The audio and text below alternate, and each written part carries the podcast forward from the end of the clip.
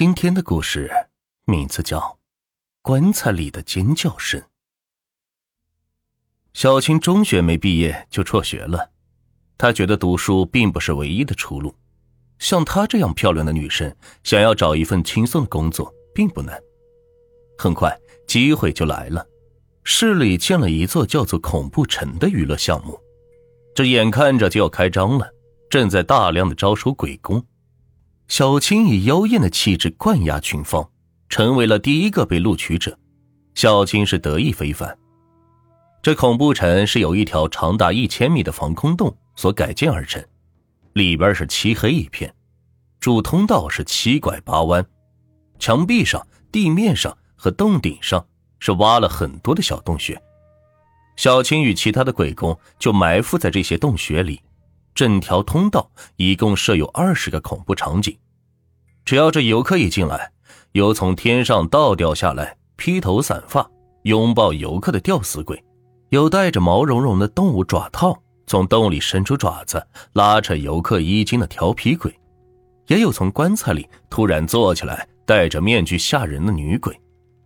这每个景点都是用古色古香的木板所围起来，与外界隔绝。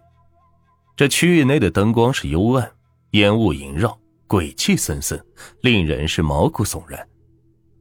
小青的工作是扮演棺材里的鬼，她的装扮是模仿电影《画皮》中周迅的造型，浓妆艳抹，姿态撩人的躺在棺材里铺着一张人造的白狐皮上。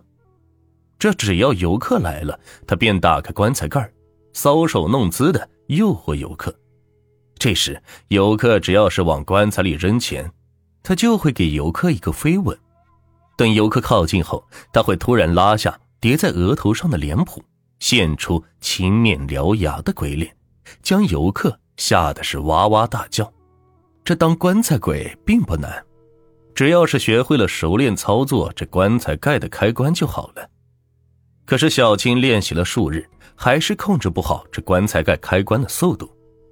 恐怖城的老板请来了棺材厂的技术员，专门给小青做了讲解和示范。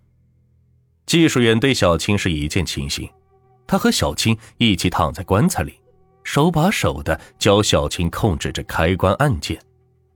技术人员不仅人长得丑陋，看小青的眼神还总是色眯眯的。这明明小青已经掌握好棺材盖开关的速度了，他还不肯罢休，说什么棺材盖上有暗锁。他要继续的教这个小青使用暗锁的开关，但是小青觉得这暗锁根本就派不上什么用场。他对技术员找这种借口来接近自己是嗤之以鼻，不想再和他贴身躺在一个封闭的空间里，就以肚子疼为由是跑掉了。技术员看着他的背影，无奈的是耸了耸肩。这鬼工的收入根据鬼工制造的恐怖效果来拿提成。而恐怖效果的高低，则是根据游客尖叫声的分贝来进行考核。也就是说，游客的尖叫声越高，这鬼工拿的提成就越高。这为了多拿提成，小青总是期待男游客的靠近，并且不遗余力的诱惑男游客。因为女游客的胆子虽然小，容易被恐吓，叫声也很尖利，但是远远比不上男人的吼叫声与狼嚎声。那声音气壮山河，惊天动地，能给小青的带来更丰厚的收入。而且有的男游客还会往棺材里扔钱，游客扔在棺材里的钱有三分之一是属于小青个人的。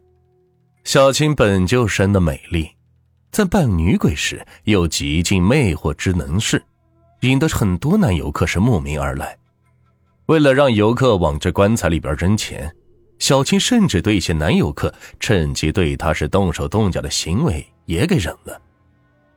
有一天，游客是特别的多，有一个戴狼头面具的男游客，居然往棺材里边是扔了一沓一百元的纸币，惹得小青是兴奋的异常，不停的对男游客是做着飞吻的手势。等小青拉下脸谱吓退男游客之后，刚按了关闭按钮，准备躲进棺材里。那个男游客突然趋前，以迅雷不及掩耳的速度翻身跳进了棺材。棺材盖合拢，那个男游客和小青则一起被关在了棺材里，并开始对他是动手动脚。小青大吃一惊，忙伸手去按打开键，可是无论他怎么按，这棺材盖始终是纹丝不动。男游客开始撕扯小青的衣服，小青是拼命的挣扎，可棺材的容积很小，他被压在下面，根本没有挣脱的余地。几分钟之后，小青的衣服就被扯烂了，棺材里传出小青撕心裂肺的哭叫声。外面路过的游客很多，可是，在恐怖城里面，这样的尖叫声此起彼伏，谁也没有拿他的叫声当做一回事。完事后，男人不知道是怎么打开了棺材盖，逃之夭夭了。而此时的小青喉咙已经叫得嘶哑，赤身裸体，浑身青紫，直挺挺的躺在棺材里，真的很像是一具尸体。小青去找恐怖城的老板辞工。并提出报警，老板劝他说：“这恐怖城里的游客那么多，这罪犯又戴着面具，你连罪犯的特征都不知道，能查出什么结果呢？而且罪犯之所以得逞，也与你没有学会熟练操作这个棺材机关有着很大的关系。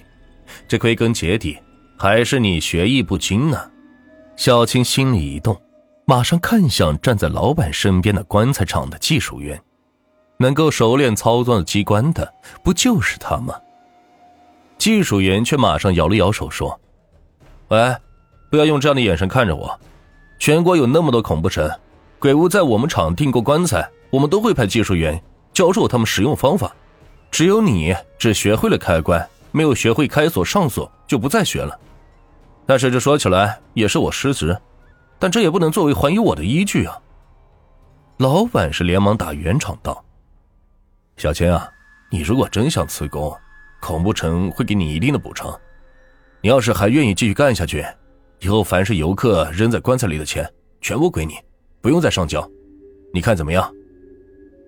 小青思前想后，游客每天扔在棺材里的钱有几百块钱，一个月就有一万多，这个收入相当于副总经理的月薪。失去这份工作，他去哪里再找这种轻松又赚钱的工作呢？于是把心一横，决定继续当女鬼。转眼这万圣节就到了，恐怖城迎来了一年中生意最好的时光，不仅客流量大增，恐怖城里售卖的扮鬼道具也是卖得很好，销量最好的当然是面具了。小青躲在棺材里，看着一张张戴着面具的脸在自己眼前晃过，心里没来由的有些紧张。当一个戴着面具的男游客趁着没人注意时，忽然跳进棺材里的时候，小青紧张的情绪忽然松弛了。她不慌不忙地从腰带处抽出了一把匕首，对着男人的大腿是插了下去。棺材里响起了一声凄惨的叫声，但是恐怖城里到处是充满着这样的叫声，谁会去注意闷在棺材里的这声叫声呢？戴着面具的男人打开舱盖，仓皇逃走。小青没有阻拦。下班后，恐怖通道里的灯全亮了，小青则顺着血迹一直寻找到了老板的办公室门口。